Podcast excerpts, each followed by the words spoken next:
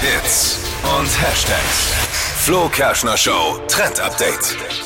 Ja, ich kann es selber noch gar nicht fassen. Bald stehen wir wieder auf den Tanzflächen in Franken und holen uns Gin Tonic an den Clubbars. Und Make-up-mäßig können wir in den nächsten Partynächten wieder richtig einen rausschauen. Champagner! Models auf der Berliner Fashion Week letzte Woche haben es vorgemacht. Glitzer ist das Must-Have für diesen Herbst und zwar im Gesicht. Erinnert alles so ein bisschen an dieses Coachella Festival Styling. Kleine Glitzersteine, die werden einfach unters Auge geklebt oder die komplette Glitzerpalette kommt einfach als Lidschatten oben aufs Auge oben drauf. Generell gilt hier, viel ist viel. Also Wirklich? viel hilft viel, ja.